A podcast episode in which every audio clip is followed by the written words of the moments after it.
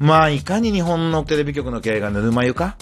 規制に守られて5つ以上局できないし、まあ、あと NHK でと6つか。っていうのに対して、いかにアメリカのメディア企業が、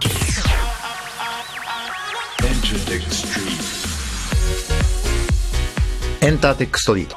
音楽プロデューサー、そしてエンターテックエヴァンジェリストの山口のりかつです。このポッドキャストは、ラジオトークのアプリから、Spotify などにも配信しています。あなたが聞いているサービスで、ぜひブックマークお願いします。え今とこれからのエンターテインメントテクノロジーのホットトピックスについて一緒に考えていくこのプログラム。今日は Google がメロディー検索始めたというニュースと海外のエンタメビジネスに関するニュースを2つほど紹介したいと思います。短い時間ですがどうぞお付き合いください。改めまして山口のりかつです。エンターテック分野で起業家育成と新規事業開発を行うスタートアップスタジオ、スタジオエントレの代表を務めています。もともとの出自は音楽協会なので、次世代音楽ビジネスを担うニューミドルマンというコミュニティや、プロの作曲家を育成する山口ゼミを主催して、コーライティングという日本では新しい創作手法を提唱したりっていうような活動もしています。えーノートにブログを書いているのでぜひ見てください。僕の活動自体は、マグマグの音楽プロデューサー山口のりかずのエンターテックニュースキュレーションというメルマガをチェックしていただくと活動がわかるかと思うので読者登録をお願いします。さて、今日の最初のニュースは C ネットジャパンから。えー Google が10月15日に検索エンジンの新機能をいくつか発表しましたと。で、その一つが、頭にこびりついて離れない曲のメロディーをハミングすると、その曲名を教えてくれるというものだ。楽曲を見つけるツールは、スマートフォンに向かって10から15秒間ほどハミングしたり、唇を吹いたりすると、曲名を検索できる。ソフトウェアは人工知能を利用してそのメロディーを楽曲のデータベースと照合する。Google によると、歌い手が音痴でもうまく機能するというと。これすごいですね。気になります。あの、まあ、Google って、検索が一番の命とか、世界中をインターネットで検索できるようにするっていう、まあ、なんですかね、フィロソフィーみたいなものを持ってやっているので、そこが、鼻歌からメロディーを教えるっていうのは、これガチなのねっていう感じがするんですね。で、Google 自体はもう音声認識だったり、その人の喋った声を文字に起こすみたいなことだったりとか、翻訳機能も相当進化させていっているので、だとすると、もう、かなりの精度のものができるだろうなと。で、まあ、ユーザーは無料で言うのが基本なんで、まあ、スマートフォンに標準的な機能として入っていくってことになると思うんですね。これすごいなと。つまり曲のことももう全部 Google に聞くっていう。OK Google 教えてってことになるんだと思うんですよね。で、非常に、これ、いろんなところに、これが基礎技術になるといろんなところに使われていくだろうなというふうに思います。まあ、あの、すぐ思いつくのは音楽に関してで、あの、SNS のユーザーコードみたいなものがわかると。あの、シャザムっていうね、アップルに高額で買われたサービスは、あの、スマートフォンを流れてる曲にスピーカーにかざすと曲を教えてくれるってサービスで、非常に世界中で影響力のあるアプリなんですけど、これ以上にすごいですよね。だって、なんかなんだっけあの曲って言ってサビちょっと歌うと何の曲かわかるっていう。で、これすごいのは、その調べられたランキングみたいなのもわかるんで、これから流行りそうな曲っていうののランキングとしては、シャザムもそうだったんですけど、シャザム以上に影響力あるなと。よりなんか、あの、シャザムよりもインサイトとしては深くて、とわみとしては広いっていうことになるのかなと。まあ、ツイッタートレンドの音楽版みたいなことになっていくだろうなというふうに思います。あと、まあ、作曲家にとっては、作った曲が似てないかっていうね、知らず知らずのうちにこうメロディー一緒になっちゃうみたいなことってどうしてもポップス作ってるとあるので、で僕はあの山口ゼミでは、ともかく気にしないで作って、出来上がってからサウンドファウンドとシャザムに聞かせて、出てきた曲でチェックしなっていう風に指導してるんですけど、もうこれが Google ができたらもうこれに聞かせて、そこで出てきた似てる曲とかこの曲でしょって言った曲2、3曲聴いて比較すればいいっていう風になりますよね。っていう風に、まあ、いろんなところに影響が出てくるもんで、まだちょっと US 版でしか、えー実装できてないみたいなんですけど、ぜひ僕も使ってみたいなと思いました。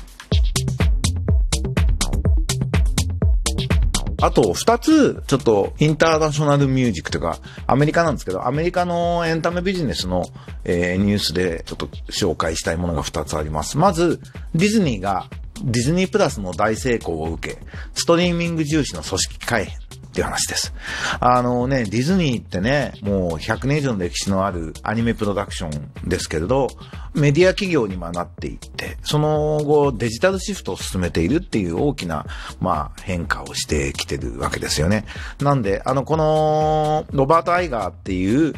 15年ぐらい CEO やった人の自伝が出て、これ素晴らしかったんで、これこの間読んで、えっ、と、ノートに読書日記書いてるんで、ぜひ読んでほしいんですけど、ディズニーっていう会社がディズニーランドを作ってるっていうことは皆さんご存知だと思うんですけど、メディア企業から、まあ、ある種 IT 企業に変貌していくっていうプロセスが素晴らしいなと思います。なんで、ぜひ読んでほしいんですけど、なんかこの本読みながら、まあ文化産業ってね、あの合理主義と経済的なこう市場性みたいなものにだけに委ねて競争すればいいってものじゃないっていう側面はあるとは思うんですけど、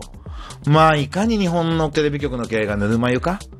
あの、規制に守られて5つ以上局できないし、まあ、あと NHK でと6つか。っていうのに対して、いかにアメリカのメディア企業が、もう大企業なのに、切磋琢磨して変わらなきゃいけなくて苦しんでいるのか。で、そこには、ピクサーを作ったジョブズも出てきて、えー非常に面白い、国とに物語的にも面白いんで、えーぜひ読んでほしいんですけど、その日本のテレビ局がこのままじゃダメすぎるよなロバート・アイガーの爪の赤煎じて、各取締役会にお送りするといいなと思いました。そんな視点でチェックしたいと思います。からもう一つ、えー、ワーナーミュージック、アジアで新事業を加速。投資や配信ビジネスで見えてきた新しい音楽市場の可能性。これはあの J 鴻上くんがやってるオールデジタルミュージックの記事なんですけれども、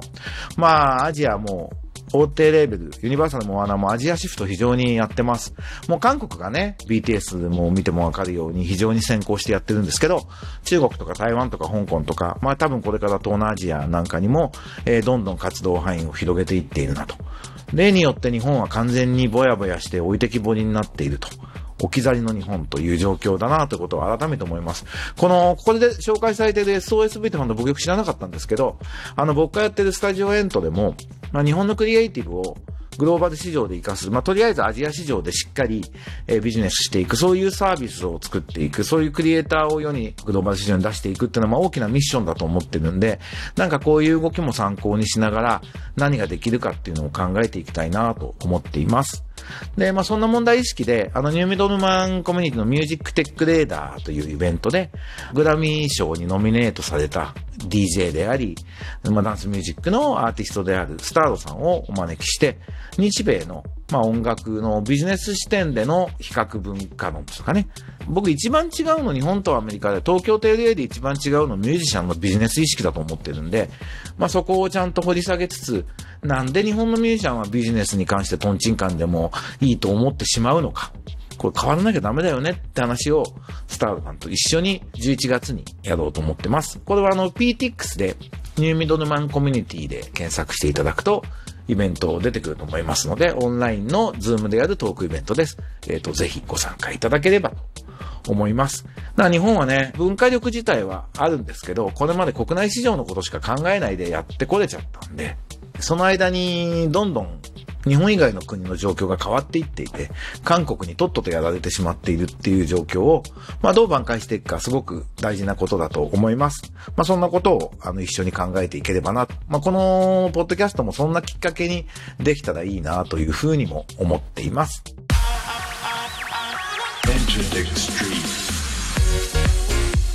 ということで今週はこんなお話をしてみました。また来週お会いしましょう。エンターテックエヴァンジェリストの山口のりかずでした。バイバイ。